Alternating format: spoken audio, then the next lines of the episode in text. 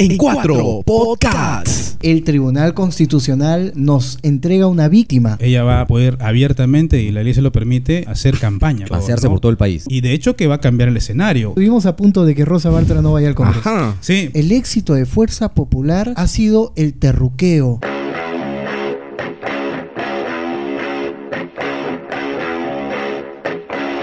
En cuatro podcasts.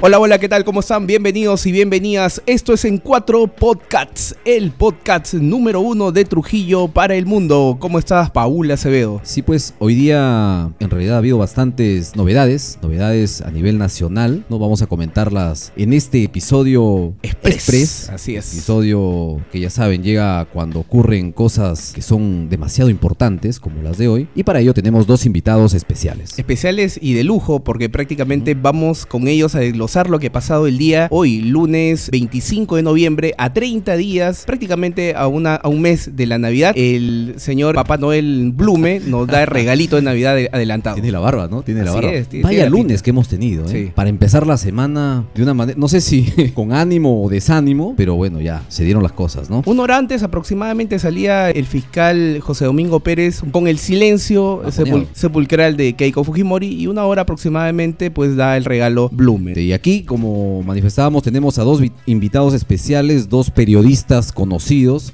y son en realidad los que están empapados del tema. Así que nosotros... Mojaditos del, del tema del quehacer Exacto. regional, local y nacional. Exacto, estamos con Gabriel Durán, periodista que ha tenido recorrido por varios medios, entre ellos RPP, Correo y con Memoria también.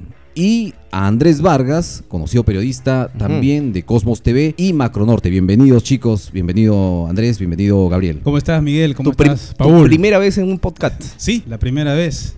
La primera vez, tú lo has dicho, Miguel, y gracias por la invitación. Listo, Miguel, Andrés. ¿Cómo estás? ¿Cómo ¿Qué tal, estás? Paul, gracias tal? por la invitación, por la consideración. Sí, pues es la primera vez en un programa de este formato y bien, eh, para desmenuzar lo que ha ocurrido a nivel nacional, ¿no? Es una coyuntura bastante difícil por el tema eh, que significa la liberación de Keiko Fujimori, de lo que se está investigando en este momento y ya hemos visto algunas reacciones de la población que seguramente se irán, me parece, agitando un poco más en los días, ¿no? Efectivamente, lo que ocurrió hoy día, en resumidas cuentas, para empezar el comentario, es que el Tribunal Constitucional finalmente dio luz verde, por así decirlo, al habeas corpus y definió la liberación de Keiko Fujimori para que el proceso investigatorio o investigativo continúe en libertad. Así no es. es que haya sido absuelta ni haya sido declarada culpable, como muchos están indicando por ahí, nada, simplemente va a llevar el proceso en libertad. Es la figura lo mismo que sucedió meses atrás con la pareja de Nadine Heredia y Ollantumala. El tema es que puede sentar un precedente para, lo, para el resto de que están encarcelados por prisión preventiva y puede abrir una puerta para ellos. Puede abrir jurisprudencia y con eso hay que tener mucho, mucho cuidado. Recién el día jueves vamos a tener ya la sentencia completa y podemos saber si esto va a afectar esos procesos, el caso de Jaime Yoshiyama y el resto de, de imputados que también están por el caso Cocteles. Y el día jueves también se estaría dando recién la liberación de, de ¿Jueves Keiko. o viernes? Eso lo han dejado, lo Sí, han dejado así la no posibilidad. Andrés, hablabas del el significado de esta decisión del, del TC. ¿Qué significa la liberación de, de Keiko, según tu lectura? Mira, yo quisiera primero hablar de los gestos que esta tarde se vieron. Primero por parte del presidente del Tribunal Constitucional, quien en su presentación ante los medios de prensa reiteraba que esta era una decisión extrapolítica, netamente jurídica y en salvaguarda de los derechos de Keiko Fujimori. Las sentencias del Tribunal Constitucional son ajenas a todo poder político. Repito, las sentencias del Tribunal Constitucional son ajenas a todo poder político, a todo poder fáctico. Y lo decía con total énfasis que entiendo yo que el, el presidente del Tribunal Constitucional estaba tratando de hacernos creer que esa era la justificación plena de esta decisión cuando los periodistas hemos estado viendo durante todos estos días que todo se ha preparado, es mi análisis de esta situación, que todo esto se ha venido preparando, incluso el silencio que comentabas hoy del fiscal José Domingo Pérez, también es un silencio de una persona que ya conoce el desenlace de, de esta historia. En el caso de, de la decisión del Tribunal Constitucional, hace más de tres semanas las publicaciones periodísticas se iban en esa dirección. De un lado, intentando poner en claro quién es quién en el Tribunal Constitucional, quiénes iban a votar a favor y quiénes iban a votar en contra. De esta manera, poniendo sobre el tapete quiénes son, entre comillas, los buenos y quiénes son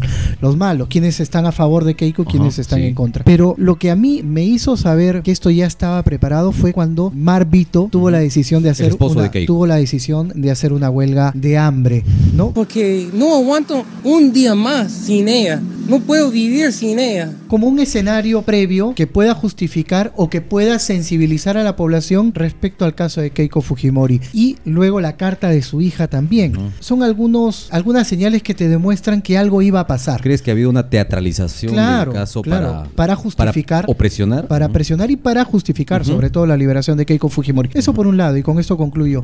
Por otro lado, había de parte de la fiscalía jugado también sus cartas y ha filtrado, porque evidentemente ha habido una, una filtración de información, los nuevos testimonios que argumentaban y que demostraban que Keiko Fujimori había recibido no solamente de Odebrecht aportes por debajo de la mesa, ilegales en, en ese sentido. Hemos tenido y hemos visto toda una trama al interno en una pugna por evitar la liberación y por impulsar la liberación. Exacto. Gabriel, ¿coincides con, con Andrés en que esta no ha sido una decisión apolítica? Bueno, naturalmente Plume va a dar ese, con- ese discurso porque tiene que supuestamente enmarcarse en un sentido constitucional. Por algo son miembros del TC. Ahora, Miguel justamente estaba anunciando que recién, en un par de días, se va a conocer íntegramente el fallo, cuáles son los pormenores. Recordando un poquito, cuando el fiscal José Domingo Pérez y Vela, que están tras esta investigación, mo- mostraron en su momento algo muy elemental, la obstrucción que se generaba con Keiko en libertad y con todo su, su grupo, que también muchos de ellos están en prisión preventiva. Eso, por ejemplo, para mí es un detalle importante, porque ¿qué presión ejerces estando en la cárcel y qué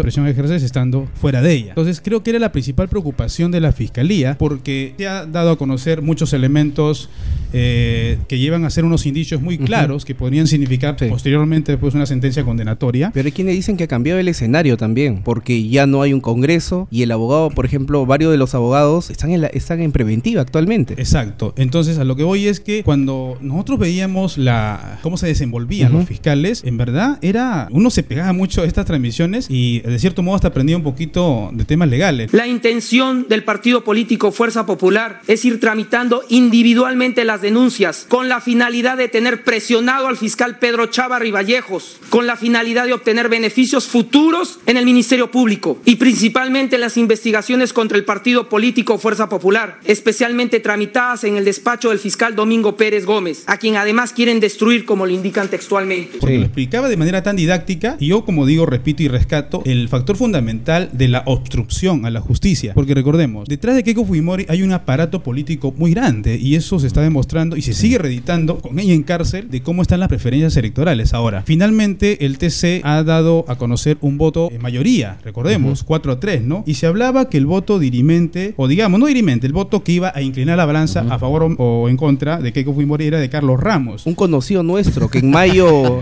creo que la mayoría de ustedes lo siguió Por esa supuesto, noticia, ¿no? Por supuesto, ¿no? Carlos Ramos, célebre por llegar Trujillo, bueno, acompañado de su seguridad del Estado. ¿Qué pasó, Gabriel? Cuéntanos, ¿qué pasó? Eh, bueno, y lo han recordado recientemente, ha vuelto a recordarlo Caretas, ¿no? Caretas, el hombre que fue encontrado en un nightclub, Sí. como el Badanis, que de varias seguramente horas, ¿eh? muchos Primero, primero se fue a escapes. O sea, el, el Escapes. taxista, el- como sabía que le iban a dar su comisión, lo llevó primero a escapes. y luego le dijo, ¿sabes Y de qué? escape se escapó al Badán. Ah. Por ejemplo, esa figura debería investir a, a un personaje como un miembro del Tribunal Constitucional. Por supuesto que esto no le generó buenos réditos. Es más, él fue apartado en su momento de una comisión que él presidía, estaba integrando, pero no fue apartado del TC, ¿no? No. Digamos que fue un, un castigo benigno. Entonces, y justamente se hablaba mucho de ese voto, porque anticipadamente Ernesto Blume, Augusto Ferrero, estaban, José Luis ya. Ardón, es- era conocido que iban a votar a favor de la liberación de Keiko Fujimori porque ellos están de cierto modo relacionados con otras personas que están también vinculadas a las denuncias que presentó la fiscalía, ¿no? Y bueno, lo que en su momento se dijo por parte de Baranela Ledesma, el mismo Eloy, Eloy Espinosa, eh, Manuel Miranda quizás ha sido el que más se ha callado, pero en fin, ¿no? Ahí, ahí están los votos y algo importante, se va a generar un precedente para lo que vengan adelante. Eso.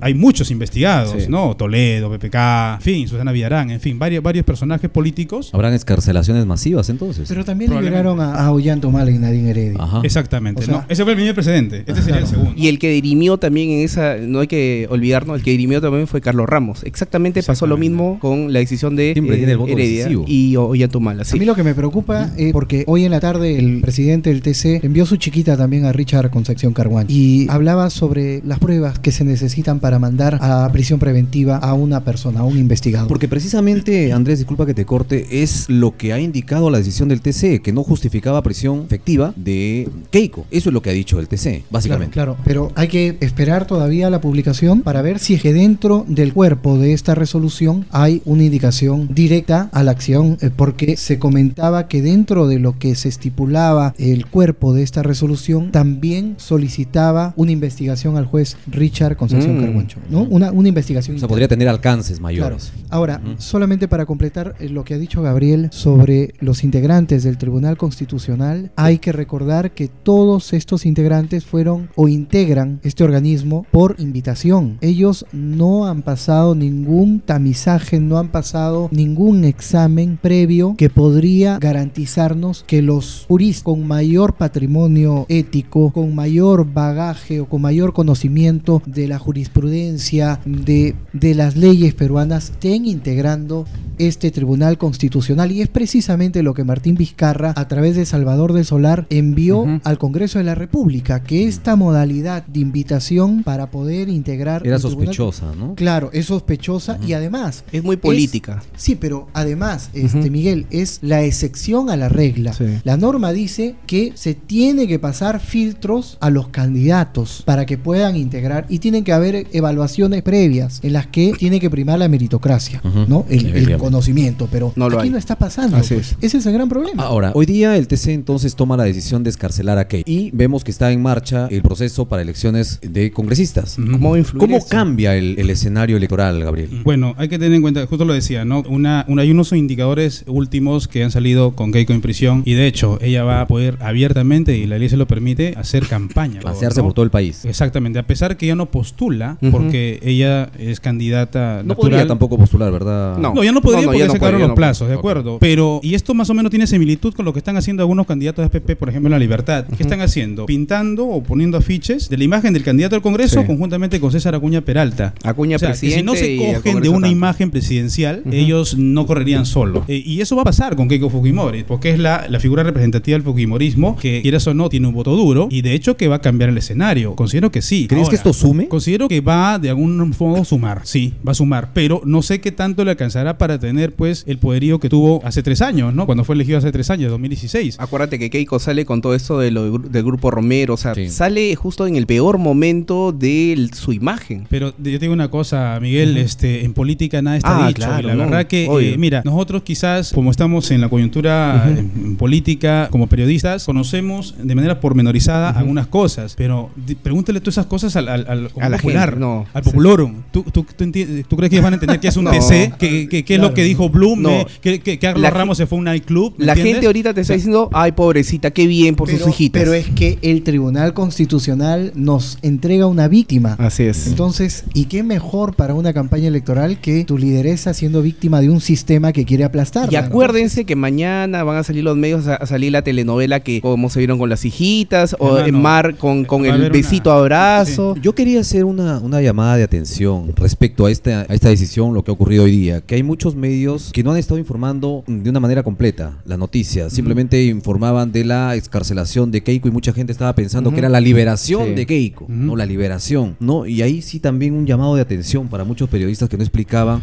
simplemente que se va a su casa y que el proceso va a seguir. Claro. Leías las noticias y Claro, o sea, se tiene que explicar eso y por eso repito, ¿no? Eh, esta explicación que nosotros los podemos entender si nos explicas en un, en un minuto. ¿cómo lo puede entender la gente popular que seguía? Y, y ten en cuenta que no solamente en Perú, a nivel mundial, el voto es pasional, Sí. ¿no? Emotivo. Eh, Emotivo. emotivo, emocional, perdón. Pasional, bueno, pasional también porque tienen una gran pasión por, por- sí, por la convicción claro. que tengan, ¿no? Pero no racional. Entonces, de hecho, va a significar un envión probablemente para el Fujimorismo. Ahora, de hecho, cuando tú mencionas los grupos económicos de poder, si han confesado estas grandes sumas de dinero que han aportado en campaña, ¿por qué tendría que ser distinto ahora? Yo creo que va a seguir habiendo y desafortunadamente, pues, este, a través del periodismo también se ejerce una presión de acuerdo al dinero que se maneje, ¿no? Por ejemplo, yo veo entrevistas muy seguidas a nivel de Lima a una Rosa Bartra, a una Vilcatoma, en fin. Y son entrevistas suavecitas, ¿no? No, algunos sí son bastante duras, pero me refiero, oye, hay otros candidatos, ¿por qué no le dan la oportunidad? También de que pueda mostrarse para bien o para mal, ¿de acuerdo? Que se muestren. Eh, sin embargo, no, es que ella vende más, esto que el otro, lo que ella diga, lo que se le cuestione, en fin, ¿no?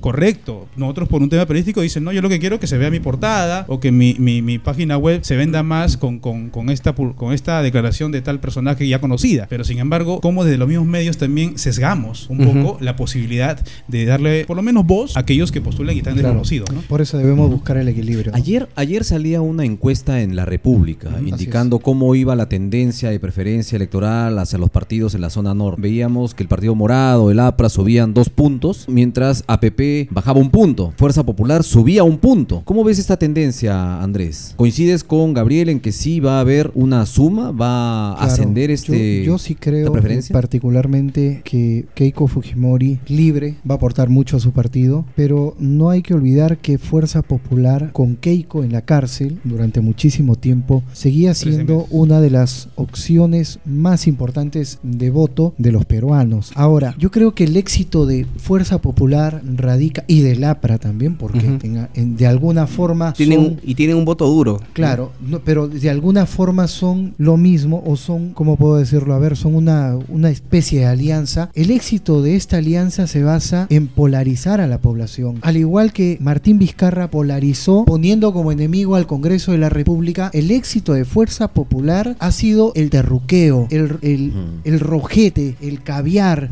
O sea, No entienden que estamos entrando en la ruta castrochavista impulsada por el vizcarrismo comunista. No se dan cuenta que Hugo Chávez se ha reencarnado en Martín Vizcarra y En Lima, donde se ve con mayor intensidad esta, esta pugna, esta polarización, existen las personas que quieren que el status quo, la situación, Siga. la economía siga. Y ellos están, ok, pero los que quieren Sí. cambio, rojete, terruco, caviar, ¿no? Sí. Entonces, en esa polarización han logrado, y ese es el gran triunfo, yo le atribuyo a Fuerza Popular, haber polarizado al país. Entonces ellos, al momento de polarizar, tienen un voto duro y eso no lo va a cambiar nadie. Yo lo que creo que en la libertad, particularmente, Fuerza Popular mete dos congresistas. Ajá. Dos congresistas. Y por ahí un fujimorista solapado, por otro lado, ¿no? Creo que Luis Yica también tiene grandes posibilidades de entrar al Congreso. APP mete dos. Acción Popular nunca ha ganado aquí. Y hoy día entrevistaba yo en mi programa radial a una candidata, Patricia Que- Quevedo, de Acción Popular, y le hacía esta consulta, ¿no? Bien, todo bien con Acción Popular, ¿no? Es el partido que tiene eh, la mayor preferencia de la población en este momento, pero en la libertad, yo que recuerde, nunca he visto una votación favorable a este partido. Entonces, yo en mi, en mi análisis particular no creo que Acción Popular tenga al- alguna opción eh, eh, congresal, ¿no? Bueno, muchachos, un poco para ir terminando ahí este episodio express, ¿qué es lo que viene ahora? Acordémonos que la, prácticamente la campaña inicia en enero. Me imagino que Keiko va a tomarse unas vacaciones y va a empezar con fuerza en enero. ¿Tú crees que se tome vacaciones? Yo no creo que se tome vacaciones, ¿eh, Gabriel? Si sale el viernes, eh, sábado y domingo, se irá a relajar un rato, pero el lunes empieza. Ahora, hay algo que también quiero puntualizar. Las estrategias eh, en campaña y sobre todo de cómo, mira, yo no me trago el cuento de la candidatura de Rosa Bartra Ah, eh, por eso, Solidaridad ¿no? Nacional. ¿Crees que son topos? Totalmente. ¿Por qué? Mira, analicemos la elección del año pasado, la municipal y regional. Salieron muchos supuestos buenos líderes, ¿no? Por Somos Perú, por, Mm. por Todos por el Perú. Han mencionado ustedes, Miguel, Andrés, y también coinciden con Paul, el voto duro. El voto duro difícilmente se mueve, ¿de acuerdo? Sí. Y hay que recordar que Fuerza Popular ganó 73 congresistas solo con el un poquito más del 25% del voto válido, Sí. porque no se contabiliza votos blancos ni nulos, Ujú. ¿de acuerdo? Eso quiere decir su voto duro lo llevó a tener esta mayoría abrumadora, ¿de acuerdo? Lo mismo ha pasado también eh, en la elección anterior. ¿Con cuánto gana Daniel Marcelo Jacinto? Gana con el 36, 35-36%, Ujú. que es básicamente un voto duro de APP. Manuel Yempen gana con el 31% en primera vuelta, igual y con un voto duro, porque si tú suma- sumas y restas la población electoral total Ujú. entre votos nulos o viciados, como repito, es el voto duro. Entonces, el hecho que, por ejemplo, Rosa Bartra diga, no, yo fui invitada por Fuerza Popular y ahora tengo la opción, me parece que es parte de una estrategia de Fuerza Popular. O sea, robar votos a través de otros partidos porque quieras o no tiene, tiene un, un grupo Sí. de gente. O sea, diversificar los votos y que el voto duro siga manteniéndose. Y por eso no sorprendería que Fuerza Popular quizás no tenga la mayoría como la última vez lo tuvo el 2016. Pero vayan algunos, dos, tres, por ahí, va Exacto, sumando y pero es la- probable que sí, sí. tenga una buena representación. Ahora, en cuanto al Partido Prista Peruano, siempre es una incógnita porque todo el mundo dice, no, este, ya la APRA no pasa nada. Pero hay muchos apristas que guardan su voto y en el último momento apoyan, ¿de acuerdo?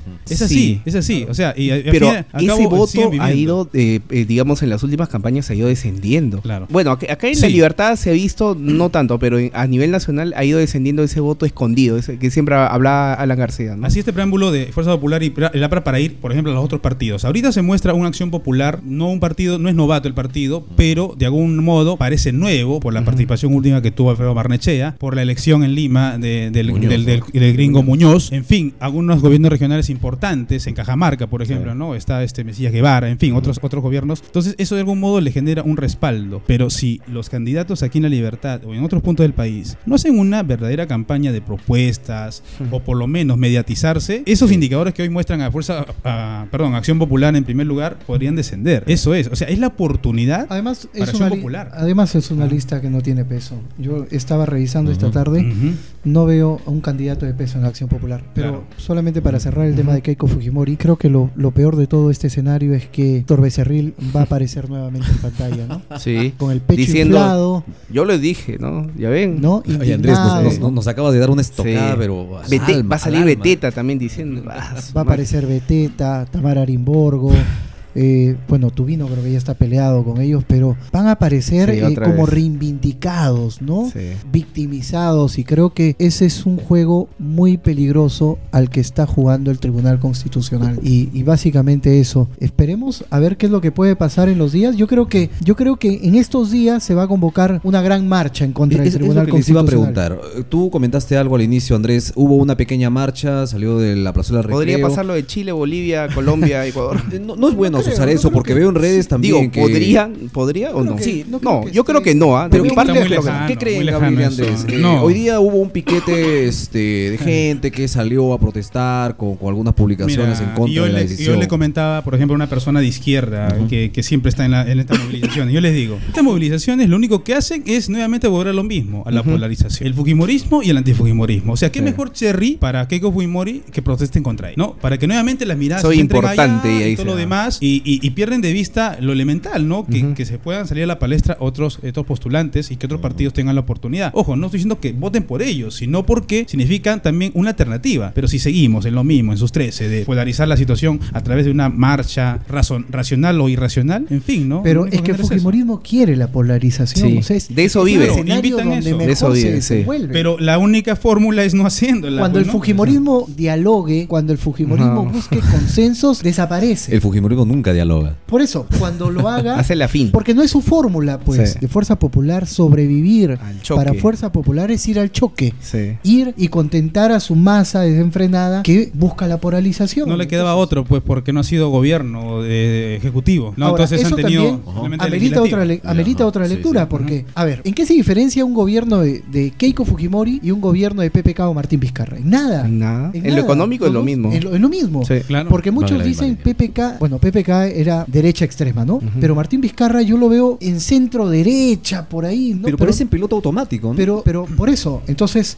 yo creo que el, el sistema que está por encima de los políticos, que es el sistema empresarial, el sistema económico, no quiere ningún tipo de cambio y no quiere ningún tipo de parálisis. Keiko en algún momento significó una parálisis del modelo, no porque esté en contra del modelo, sino por un berrinche y por su capacidad de obstruccionismo a Y- partir de su bancada, ¿no? y- Y por ahí creo yo que esta fuerza económica, bueno, le buscó dar su estate quieto, ¿no? Bueno, y tú mencionabas, por ejemplo, por que especulando. O sea, ¿eh? se quedó PPK y Keiko Fujimori como dos este, rep- figuras representativas de un modelo económico muy similar, pero fue lo que nos puso el jurado nacional de elecciones. Sí. Recordaba con Paul justamente antes de, de esta, de esta, de Se esta- bajaron de a esta dos. conversación. ¿Por qué razón bajaron a Julio Guzmán? Y por esas mismas razones debieron bajar a PPK, porque no habían incumplido sus elecciones internas. Los estatutos estaban. Es- no cumplieron sus elecciones internas. ¿Por qué razón bajaron a César Acuña Peralta? Por regalar. Estaba prohibido una norma de dádiva, de entrega de dádivas prohibida. mal en el CADE. pues.